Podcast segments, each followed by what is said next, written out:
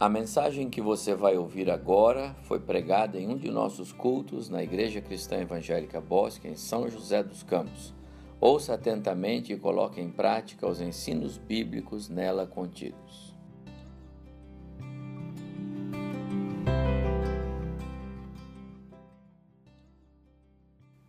Eu vou ler dois textos para a nossa reflexão. Um deles está aqui em Lucas capítulo 9. Os versos 37 a 40. Lucas 9, 37 a 40. Esta passagem está também em Mateus, em Marcos, são os três sinóticos que registram esta passagem de Jesus com este homem, com seu filho enfermo. Vou ler 9, Lucas 9, verso 37.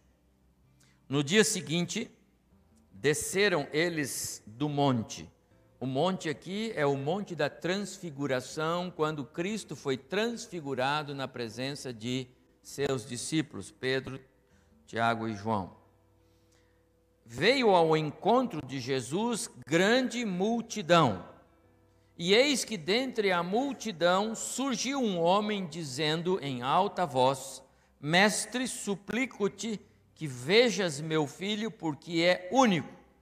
Um espírito se apodera dele e de repente grita e o atira por terra, convulsiona-o até espumar e dificilmente o deixa, depois de o ter quebrantado.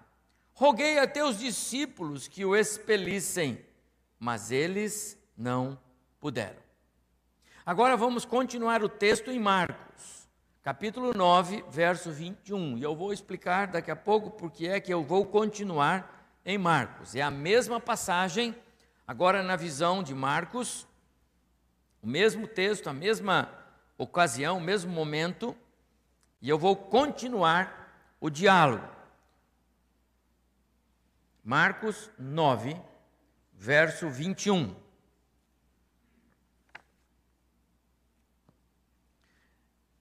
Então perguntou Jesus ao pai do menino: Há quanto tempo isso lhe sucede? Desde a infância, respondeu. E muitas vezes o tem lançado no fogo, na água, para o matar. Mas se tu podes alguma coisa, tem compaixão de nós e ajuda-nos. Ao que lhe respondeu Jesus: Se podes, tudo é possível ao que crê. E imediatamente o pai do menino exclamou com lágrimas: Eu creio ajuda-me na minha falta de fé. Vendo Jesus que a multidão concorria, repreendeu o espírito imundo, dizendo-lhe: Espírito mudo e surdo, eu te ordeno, sai deste jovem, nunca mais tornes a ele. E ele, clamando, agitando muito, saiu, deixando como se estivesse morto, a ponto de muitos dizerem morreu. Mas Jesus, tomando-o pela mão, o ergueu e ele se levantou e foi com o seu pai. Curve sua cabeça mais uma vez, Senhor. Agora vamos entrar na, na exposição da tua palavra e para isso vamos penetrar na, nas letras, nas palavras, no texto, na conversa de Jesus com este moço e queremos, ó Deus, que a tua palavra fale ao nosso coração. Pedimos isso. Pedimos que o Senhor nos dê luz, sabedoria e entendimento. Peço que a tua igreja esteja aberta para ouvir o teu recado e assim, ó Deus, sermos edificados, abençoados. Peço isso, ó Deus, em nome de Jesus. Amém. No domingo passado, nós pregamos sobre o grande mandamento de Jesus. Já nas suas últimas palavras, nos seus últimos momentos com os seus discípulos, conforme João registra dos capítulos 13 até 16 do seu evangelho, no meio daqueles seus últimos sermões de despedida, Jesus disse: Novo mandamento vos dou. João capítulo 13: Que vos ameis uns aos outros, assim como eu vos amei, que também vos ameis uns aos outros. Nisto conhecerão que são meus, meus seguidores, meus discípulos, se tiverem amor uns para com os outros. E eu disse no domingo passado: este é o caminho, temos de andar por ele. Esse é o caminho excelente pelo qual Jesus quer que nós por ele andemos. Esta é a grande, a primeira e a principal marca da igreja: amor de uns para com os outros, como Cristo amou. Não é um amor do nosso estilo, não é uma, uma relação fraterna segundo o nosso a nossa compreensão. Não é um amor que é, pede reciprocidade, nem é um amor que pode ser medido pela razão humana. É o amor de Cristo, o amor incondicional. Esse é o amor com o qual Cristo quer que a igreja se relacione. Os irmãos, as famílias, os cristãos em todo o mundo. E ele diz aqui esta marca vai identificar vocês ao longo da história. Nem imaginava aqueles que o estavam ouvindo que dois mil anos depois alguém estaria num púlpito pregando a respeito daquilo que ele falou, dizendo aquilo é marca. Então eu amar o meu irmão Reinaldo como Cristo amou, me amou, um amor que coloca os interesses dele como prioridade, que um amor que é, é, é visa abençoar a vida dele, um amor que compreende as necessidades dele. Foi isso que Cristo falou. E esse amor me identifica como igreja, esse amor me identifica como cristão. Isso é marca, isso é identidade. Eu disse domingo passado, outras marcas cristãs o mundo imita. Outras marcas cristãs o mundo sabe fazer, às vezes até melhor do que nós. O diabo é especialista em imitar marcas cristãs. E como ele o faz, e como ele engana e seduz pessoas por aí. Mas, amados irmãos, andar neste caminho não é fácil. Não é tarefa fácil. Pede outra coisa, mas não me pede para amar pessoas que eu não gosto delas. Não é verdade? Amar como Cristo amou significa que eu tenho que querer bem, eu tenho que dar atenção de verdade, eu tenho que abrir meu coração e, e a, eu, eu tenho que negar a mim mesmo, eu tenho que abrir mão dos meus valores, talvez, eu tenho que renunciar. Não é fácil, tarefa difícil. Então, para esta ordenança de Jesus, que não há outro, outro, outra alternativa que não obedecer, porque ou será desobedecer ou obedecer. Não tem, não tem meio termo, não é? O Senhor, eu vou, eu vou levar a sério, eu vou pensar muito sobre isso. Não, não, não, não adianta. Você obedece ou desobedece? Como obedecer? Para obedecermos, nós temos que fazer uso de um outro recurso espiritual que nos é dado como presente por causa de Cristo, através de Cristo. Eu estou falando da fé. A fé é um recurso espiritual que o Senhor nos dá para que então possamos obedecer. A partir do exercício da fé, me é possível obedecer os mandamentos que o Senhor me dá como é, é, é, princípios para o meu viver cristão.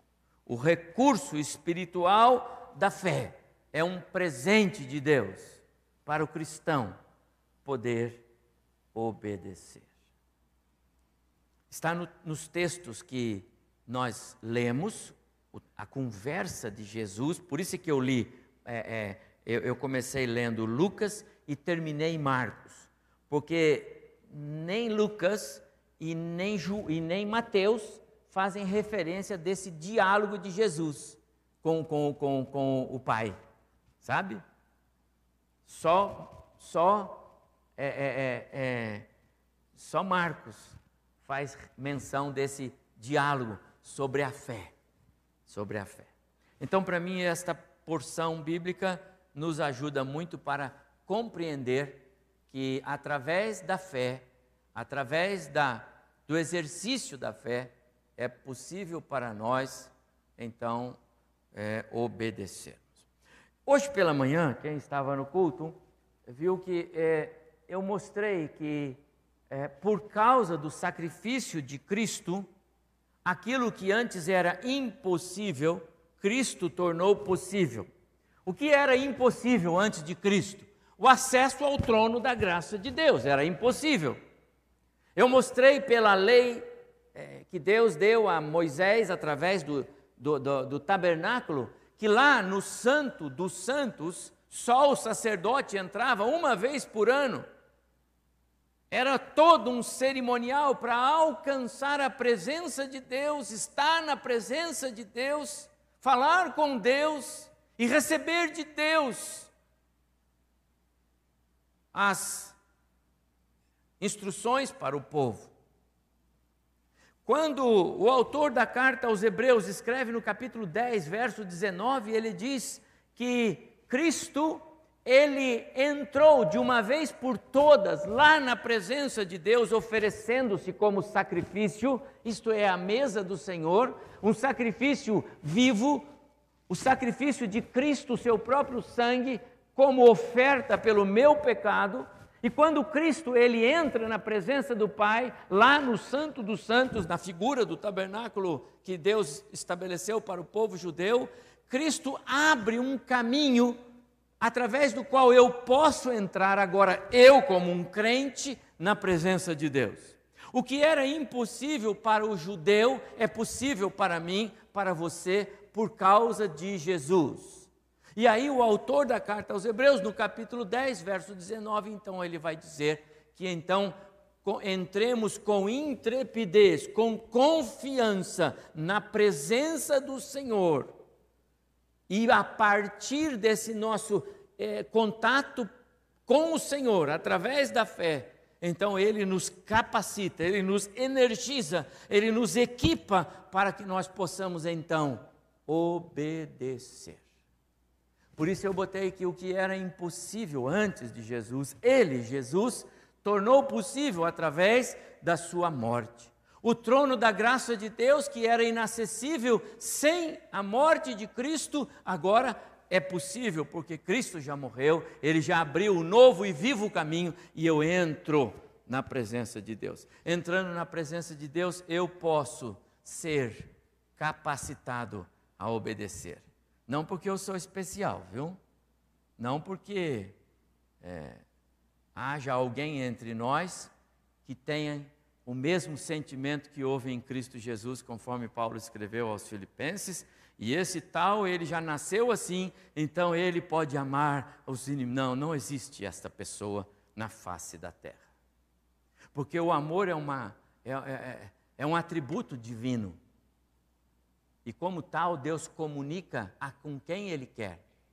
E Ele comunica com aqueles que ao seu trono de graça se aproximam.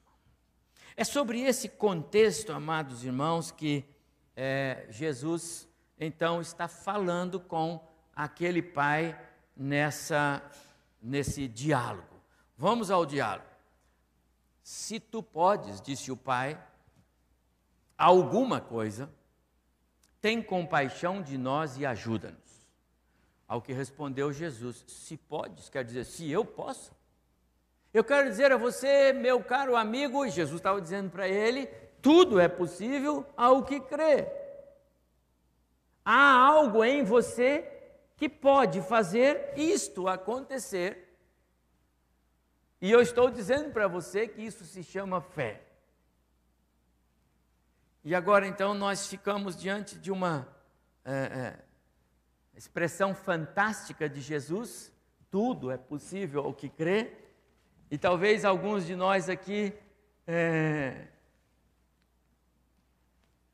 possamos dar uma viajada e ficar pensando assim: eu acho que é, ou, ou, eu não entendo bem as palavras de Jesus, ou eu não entendo a Bíblia, ou eu não estou entendendo o que essas palavras estão dizendo, porque parece que a, a, a tradução é clara, parece que foi isso mesmo que Jesus disse, mas o que é esse tudo possível ao que crê? Tudo? Uai, é Jesus que está falando, não é? Não é a invenção, não é o autor, é Jesus quem disse. Então não esquece, leve em conta. É Jesus quem está dizendo. E ele está dizendo: tudo é possível ao que crê, é possível.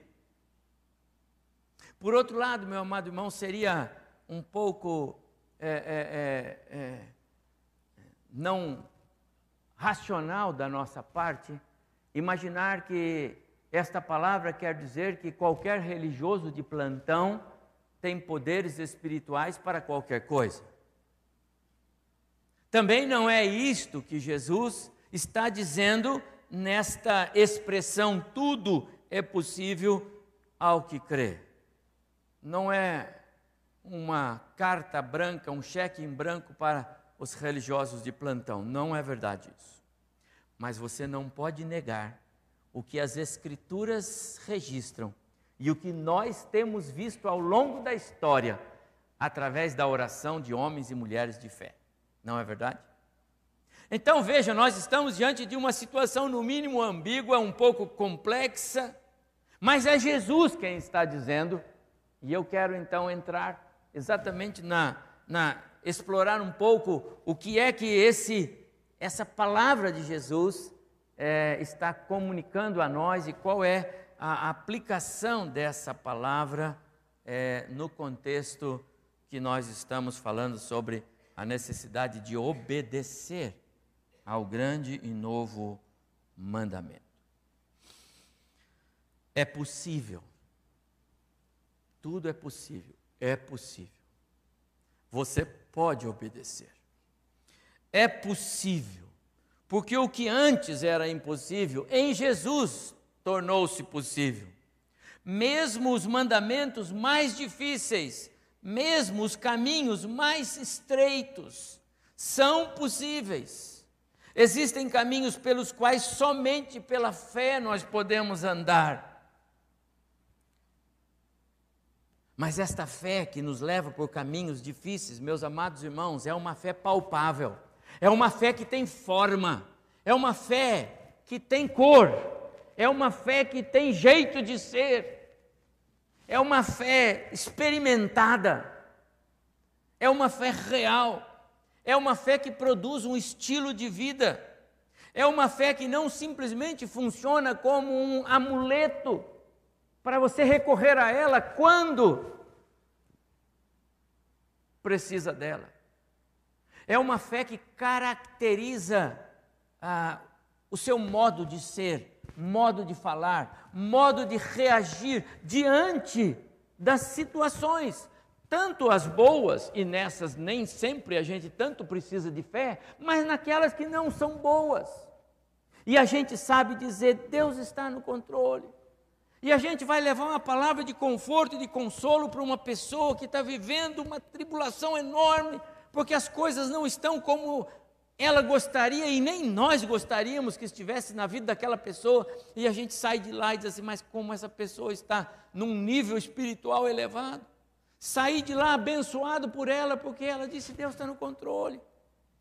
Esta é a fé que faz as coisas serem possíveis.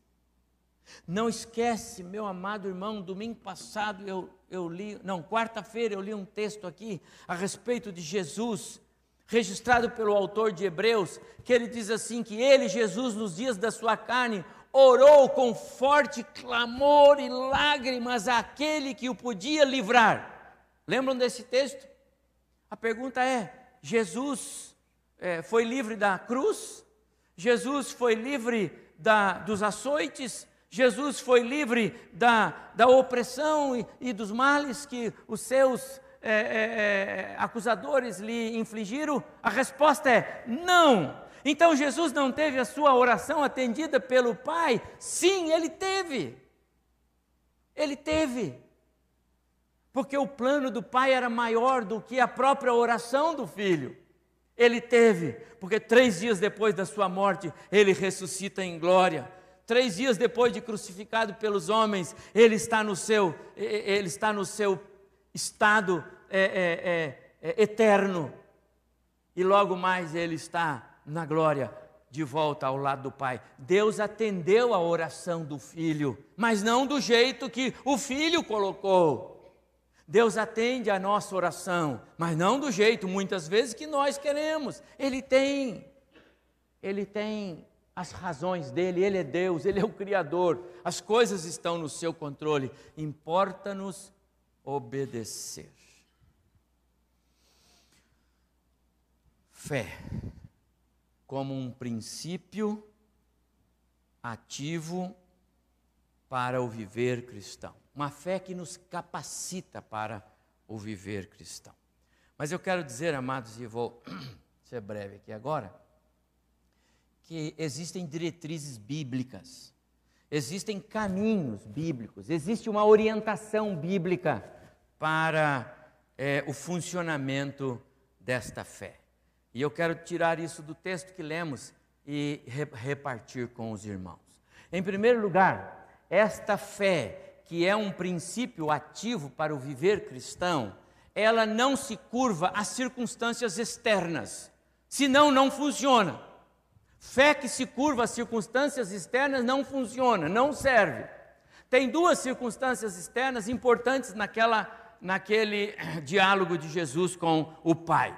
A primeira circunstância externa são aqueles, é, vamos chamar assim, conselheiros cristãos de plantão, os discípulos. Não sabemos exatamente quanto tempo aqueles discípulos passaram tentando resolver o problema do pai, não é verdade? O fato é que ele disse para Jesus: Ó, oh, eu já estou aqui e os seus discípulos não conseguiram nada. E eles já estão lutando aqui faz tempo. Irmãos, imagina que aquele pai já estava desanimado ele já não estava conseguindo crer mais, porque alguns que antecederam Jesus não resolviam o problema dele. Circunstâncias externas às vezes podem querer minar a nossa fé. O tempo é uma circunstância externa que também pode minar a nossa fé. A Bíblia não descreve quanto tempo aquele pai já lutava com aquele problema. Ele diz que era desde a infância mas nós não sabemos quanto tempo ele estava dialogando com os discípulos de Jesus ou outros que porventura ele já tivesse recorrido. Nós sabemos que nesse caso citado por Jesus, havia uma discussão séria entre os escribas, o texto fala sobre isso, e os discípulos de Jesus insistentemente nada conseguiram. Eu diria que aquele pai tinha razão para ser incrédulo. Aquele pai tinha suas razões para não crer. E é por isso que quando Jesus pergunta para ele, ele diz: Eu não sei se eu creio. Se o senhor pode, me ajuda, porque eu já não sei se creio. Porque as circunstâncias externas, até agora, indicam que eu não tenho solução. Amado, isso talvez pode ser algo que acontece conosco. Pode ser que aconteça com você, com a sua situação, com o seu contexto, com a luta que você trava, com as crises que enfrenta, com os problemas que você é, tem lutado contra eles. São externas circunstâncias que às vezes podem nos é, afastar de uma fé genuína, de uma confiança, de uma intrepidez para crer que o Senhor pode. Não sei que circunstância pode te levar a não crer que Deus pode realizar um milagre que você tanto quer na sua vida, meu irmão. Mas eu quero dizer para você: é, não desista. Vá a Jesus. Aquele pai foi a Jesus. Os outros não conseguiram. Pessoas não conseguiram. Oradores de plantão, já viu isso? Pastor, tem um pastor que ora aqui, na rua ali, na, mas senhor precisa ver, é um colosso. Tem que ir lá. Ai, eu já fui lá. Irmãos, Eu vou indicar você para aqui a Avenida Cidade Jardim. Qual o número lá, reverendo? Está entendendo, irmão? Irmão, Jesus disse: entra no teu quarto, dobra o teu joelho e fala com teu pai que está em secreto, e o teu pai vai ouvir você. Se o teu pai não ouvir você, ele não vai ouvir outro por você. A, a, a fé tem que ser sua, a proximidade com Deus é sua. O desejo de Deus é que você chegue na presença dele, não que outro chegue por você. Deus não se aproxima de pessoas por terceiros. Ele é um Deus cujo trono está aberto, Jesus abriu para você entrar. circunstâncias externas podem estar atrapalhando você de alcançar vitória. Há uma outra é, circunstância que, que é um princípio para que a fé funcione, a fé da qual Jesus fala com o Pai. É que esta fé, ela não sobrevive é, em, em, em gavetas, ela, ela não sobrevive é, quando ela fica guardada. Essa fé ela precisa, ela precisa estar é, em pleno uso. Essa fé, diferente da fé salvadora, lá de Efésios capítulo 2, versos 7 e 8, pela graça sois salvo mediante a fé, isso não vem de vós, essa fé não vem de você, é um presente de Deus pronto. Isso é fé salvadora. Mas não é esta fé que eu falo para o exercício da vida cristã. Para o exercício da vida cristã, para podermos obedecer, nós precisamos de uma fé todo dia. A fé que levanta conosco, que anda conosco, que nos faz responder a certas situações, que nos faz é é, é, é, é, fazer negócios, que nos faz dizer não a alguns negócios, que nos faz educar filhos, essa fé diária, que nos faz ter paz no nosso lar, porque eu pela fé eu abro mão de algumas coisas e eu tenho paz. Essa fé que me faz amar o meu irmão, porque pela fé eu amo o meu irmão e dá certo. Essa fé, irmãos, ela não sobrevive em gavetas. Entrega o teu caminho, caminho é, é o dia a dia. Quando o salmista escreveu, ao Senhor, confia nele. O, o Pedro escreveu assim: entreguem as suas preocupações, entre parênteses, diárias ao Senhor, pois Ele cuida de vocês. Fé não sobrevive em gavetas, como um princípio ativo para o seu viver, não pode ficar na gaveta. Sabe o que acontece, meu amado irmão? É, um dia desse eu, eu estava lá rebuscando alguma coisa no, nos meus documentos e abri uma gaveta e tirei um, uma, uma folha compridinha assim um cupom fiscal, desse que você, quando compra alguma coisa, diz: Ó, oh, ficou com um cupom fiscal. Deveria ser nota de garantia de alguma coisa que eu comprei para eu ter guardado, entendeu? Sabe o que tinha naquele cupom? Hein? Nada. Estava zerado, estava limpinho. Ele sumiu tudo. Porque ficou guardado na gaveta alguns meses, não sei quantos meses, não foi tanto tempo assim, entendeu? Amado irmão, sabe o que acontece quando você tem uma fé do tipo que fica na gaveta? Que você não exercita, porque você acha que não precisa dela? Quando você precisa, você não identifica nada ali. A fé que eu estou querendo mencionar aqui para você é uma fé que ela precisa ser colocada em prática. É o jeito que você vive é a atitude que você toma quando sair do culto ali fora, na hora que você encontrar o irmão, que você é, não quer, mas eu, tenho que amar esse meu irmão. É agora. A fé valeu. O pastor pregou, valeu a fé. Porque senão, meu amado irmão, você vai sair daqui e ela vai continuar na gaveta, e quando você precisar dela para uma outra necessidade, você não a terá.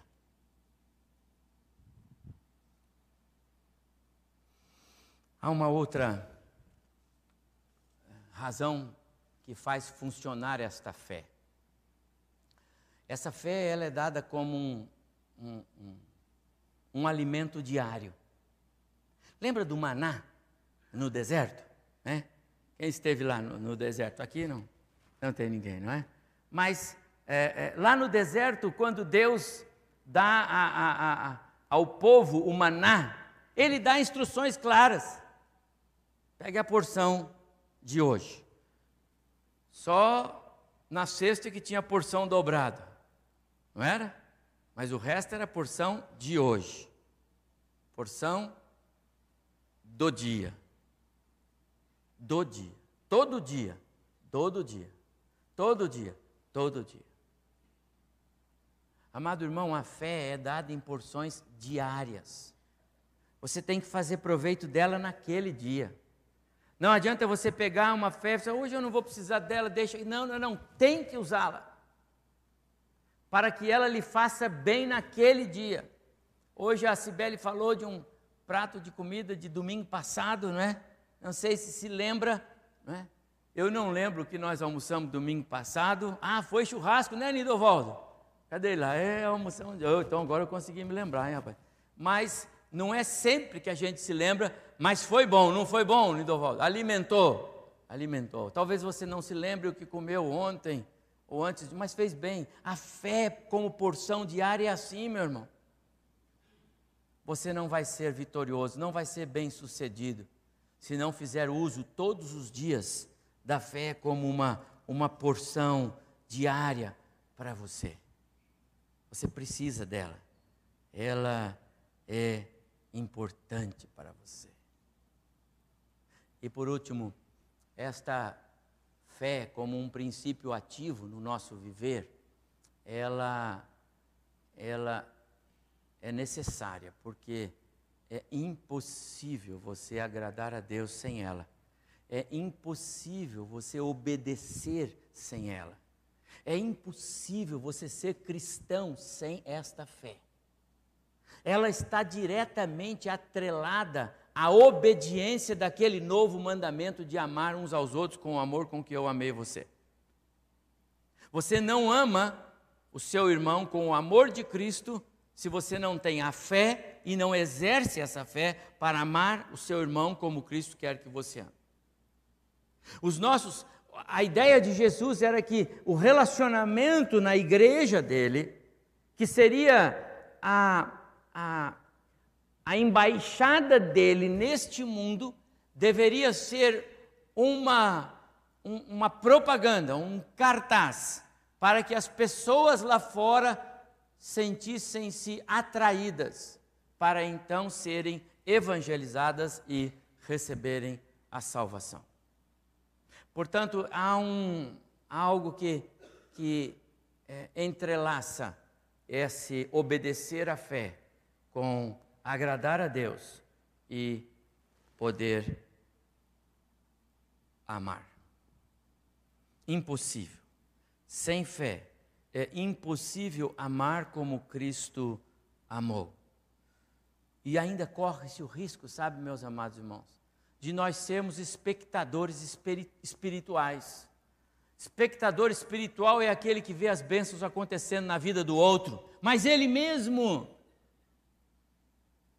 fica com as migalhas. Fica com as migalhas.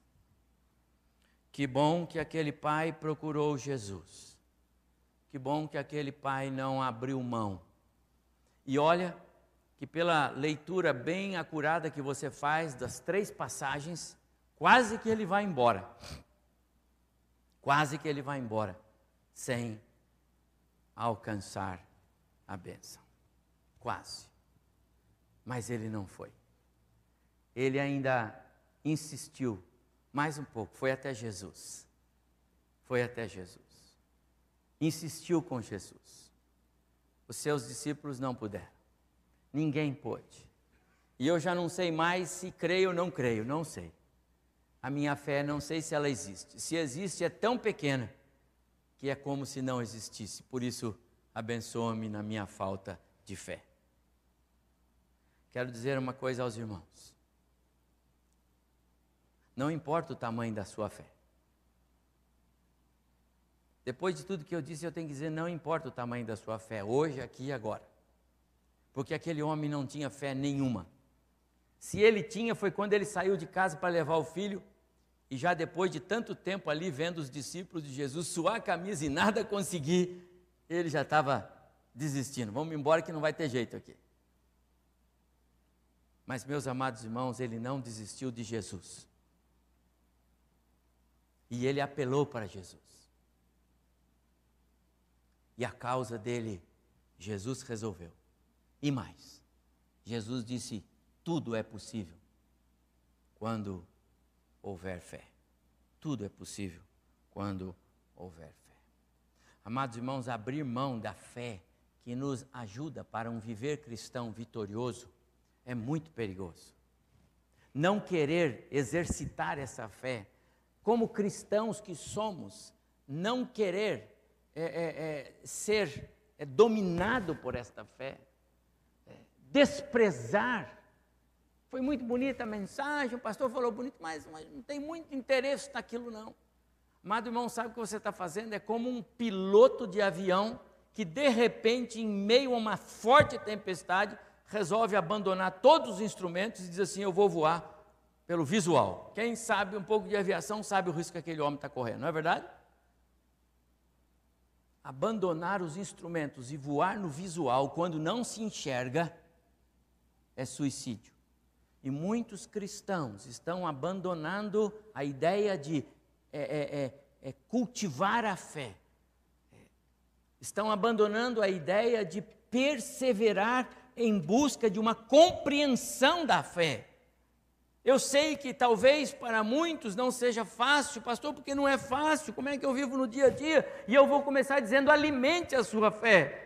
A sua fé precisa de alimento, ela precisa de tempo seu com Deus, ela precisa da leitura da palavra de Deus, ela precisa de momentos de comunhão com a igreja, ela precisa de ser energizada pelo Espírito, e isso você faz quando você está em comunhão com Deus.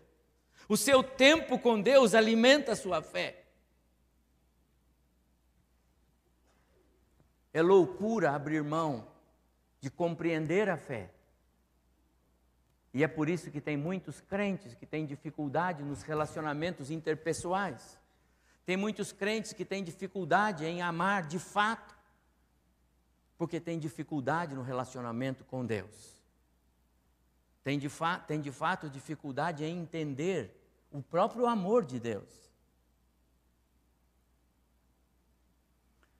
Pode ser a nossa história hoje. Um pai sofrido, já em desespero, causa perdida, pode ser a nossa história. Alguns de nós devemos ter causas parecidas com a daquele pai. Dá mais não, Jesus. Pastor já pregou muito, eu já orei muito, já dobrei muito joelho, mas a causa está lá, então não tem mais jeito não. E Jesus está dizendo: tudo é possível ao que crê. É possível. Nós nos identificamos como filhos, mas não é incomum nos sentirmos abandonados, não é? Somos filhos de Deus, mas Deus, talvez para essa nossa questão, Ele não está inclinado a atender. Às vezes nós dizemos que cremos, mas gastamos mais tempo falando sobre é, o que Deus não fez do que o que Ele fez. passamos pouco tempo em comunhão com Deus. E queremos que Deus faça grandes coisas em nossas vidas. Gastamos pouco tempo aprendendo dele e queremos ver grandes feitos dele em nós.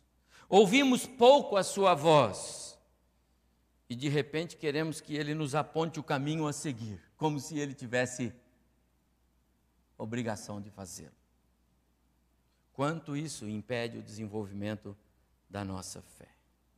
Irmãos, uma mensagem clara para mim nesse diálogo de Jesus com este pai é que Jesus está pronto para operar milagres, independente do grau da sua fé. Pode acreditar nisso. Aquele homem já não tinha fé nenhuma, mas o texto diz que Jesus curou o filho e eles saíram alegres.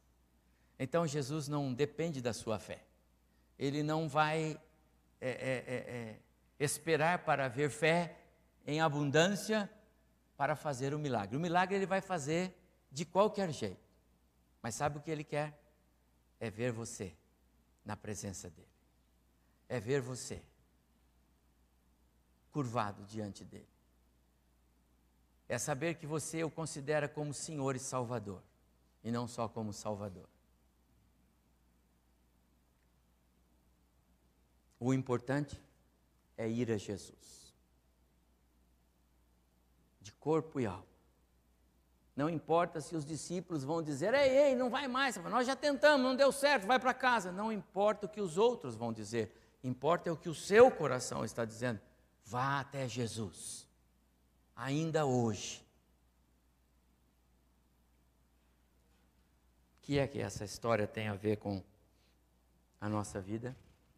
Com o nosso culto? O que é que essa história tem a ver com a nossa família?